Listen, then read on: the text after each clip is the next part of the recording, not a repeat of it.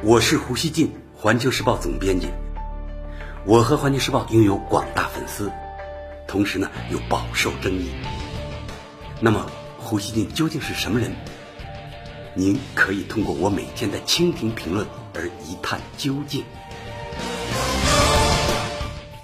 大家好。据《华尔街日报》报道，从本周一开始，美国能源部要求所有人员和几乎全部合同工披露与外国政府项目的招募关系，并切断这些联系，或者呢从能源部及所属实验室辞职。美国能源部副部长布鲁耶特表示，即便科学家承诺退出所谓有问题的外国人才计划，仍需要由反间谍官员判定其是否继续构成安全风险。据报道，美国能源部负责监察美国的十七个国家实验室，这些实验室雇佣约一点五万名联邦工作人员和十万名合同工。《华尔街日报》援引能源部官员的话说：“由于该部门是美国政府的主要科研机构，支持从物理科学的元素研究到军方核武库等广阔领域内的项目，所以呢，该部门已成为经济间谍活动的主要目标。”这都是美方的说法啊。虽然美国能源部官员声称禁令针对俄罗斯、伊朗和。朝鲜等美国的敌对国家，但布鲁耶特在接受访问时却明确提到了中国威胁。他说：“是中国将拿走由美国纳税人埋单的技术和研究成果。”因此，美国能源部这一最新行动普遍被认为主要是针对中国的。特鲁耶特还说，已经发现一些国家计划呢，为了招募美国国家实验室系统的科学家，开价数十万美元，甚至高达数百万美元。还有一些实验室人员已经被与外国军方有关的人才项目招募了。有美国官员还说，这种威胁目前正在加剧，因为其他敌视美国的国家试图效仿中国的做法。德国新闻电视台十一日评论说，中美贸易争端蔓延至科学领域。美国之音评论说，这项禁令是特朗普政府更加积极的防止中国窃取技术以及与中国提升科技竞争力的努力之一。报道说，美中两国的贸易紧张关系在过去一年严重恶化。美方声称中国广泛的盗窃美国的科学技术。并强迫在华美国企业转让技术，但大家知道，中国已经多次批驳了这种说法。老胡觉得，能源部在美国无限夸大来自中国的安全风险的这一波浪潮中做出这一决定，不仅呢会影响到该部控制范围内与中国有任何联系的科学家，也会给美国更多部门做出示范，在非常广泛的领域强化中美之间的。紧张气氛。在去年，美国国立卫生研究院已经对科学家们进行了类似的审查。当时，美国国立卫生研究院敦促一万多家研究机构查明联邦资助的接受者有没有如实报告自己与外国政府或实体的隶属关系。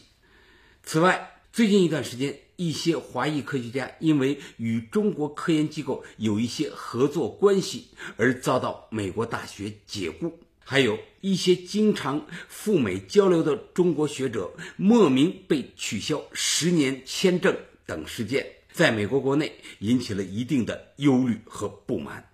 倡导科学自由的美国非营利组织关注科学家委员会近日发表致总统特朗普的公开信，告诫不要对华裔科学家进行政治迫害。信中回顾近年来李文和、陈霞芬、奚晓星等华裔科学家被怀疑向中国泄密而遭审查、逮捕或失去工作。虽然呢最后被证明无罪，但伤害已经发生。该组织呼吁美国政府发表公开声明，保证这些科学家作为美国社会成员会得到平等对待。美国自然杂志说，美国政府的这些举动正在伤害华人科研人员以及整个美国学术界。美国大学协会副主席史密斯对该杂志说：“日益紧张的氛围给研究机构带来难题，他们必须在解决合法的国家安全问题与保持学术开放之间达成微妙的平衡。还有专家认为，由于中国正在加速对科研领域投入，如果美中关系继续恶化，最终美国很可能损失更大。因为美国敌意的加深以及政府设限增多，让外国学生和学者会转而向别国寻求机会。德国电信政治网评论说，美中的贸易紧张关系让两国科研合作蒙上阴影。实际上，美国作为全球科研超级大国。是吸收全球最聪明大脑的受益国家，但现在美国政府正在把美国优先政策推行到学术界，这当然不是好事情。总体上说，老胡觉得美方的这一系列收缩表现会大大损害它的开放性。华盛顿他在砍倒支撑美国超级大国地位的一根开放的支柱。美国领先于世界的繁荣是一个大的体系，它作为全球人才流动的中心，构成了该体系的维度之一。而对中国的极度防范，使它从海纳百川转向用保守和封闭维持现有优势，这是国家境界的自我降级。当然了，美国它一定要这么做，中国呢没必要与它太多掰扯。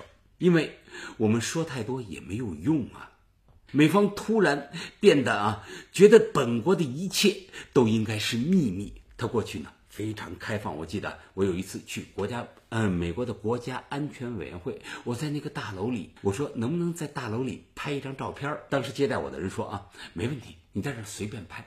他还开玩笑说啊，说我们美国没秘密，你们中国的秘密多。现在呢，我看反过来了，美国什么它都是秘密啊。他呢突然啊变得觉得本国的一切都应该是秘密，拒绝呢与中国开展科技交流。我们唯一能做的就是适应美方的这个变化，在加强自主研发的同时，开辟呢更多其他对外开放的管道。保证中国整体上的对外开放不因美国关上一道又一道门而出现严重的质量下降。中方呢需要坦率地承认，我认为中美过去几十年的科技交流对中国发展起了积极的推动作用，但这绝非中国盗窃美国科学技术的过程，而是呢全球化时代各国取长补短、共同进步的正常结果。美方在这当中获得了大量的中国市场，巩固了美国从制定学术标准到影响科研方向的诸多优势。美国从主导西方变为深刻影响全世界，没有中国的参与，这是绝对做不到的。时至今日，我认为中国的科技和工业都形成了完备或比较完备的体系。美方呢，现在开始向中国关门。从人性的角度说呢，可以理解，他心眼小嘛。至于这样做能否对保持甚至扩大中美科技差距产生华盛顿希望的效果，我觉得呢，他们想的太理想主义了。中国呢，前几年大家知道啊，有一个千人计划，但是呢，当时那个项目是公开的，参与者名单。可以从中国相关的官方网站上非常方便的查到，这表明中方不认为那样做是威胁了美国国家安全利益。中国做的非常坦荡，我们甚至没有想过有必要悄悄那样做。所以呢，美方完全可以通过正常方式向北京表达他的不悦，促使北京在从美国招募人才时。尊重华盛顿的各种关切，老胡相信，如果华盛顿真的那样做了，北京呢会积极回应。其实啊，中国国内对前几年的千人计划也存在各种争论，至少呢，部分引进人才的性价比也曾经受到质疑。但这种争论处在正常范畴之内。相比之下，美方他不断说吃亏了、被偷了。他的那种心疼程度，让中国人非常感觉惊讶。不能不说，今天的美国精英们确实越来越小心眼了。老胡想说啊，让时间来证明美方与中国科技脱钩的冲动与其国家利益的实际关系吧。当下值得指出的是，美方呢不要把这种防范变成针对在美华裔科学家的大规模迫害行动，不要侵犯他们的基本权利。老胡呢很担心，美国的做法会逐渐演变成上世纪五十年代的麦卡锡主义，使大量在美华人成为无辜的打击对象。最后，老胡想说，麦卡锡主义客观上推动了钱学森等一批在美华人科学家回国。如果美国的现行政策导致在美的华人科学家生存环境恶化，迫使他们离开美国返回中国，请华盛顿呢，到时候啊，不要把他们自己造成的后果又扣在北京的头上。说实话，华盛顿的这一轮发作有很多非常可笑的地方。他们或许需要一段时间才能形成相关的反思。感谢收听今天的《胡言不乱语》，咱们下期见。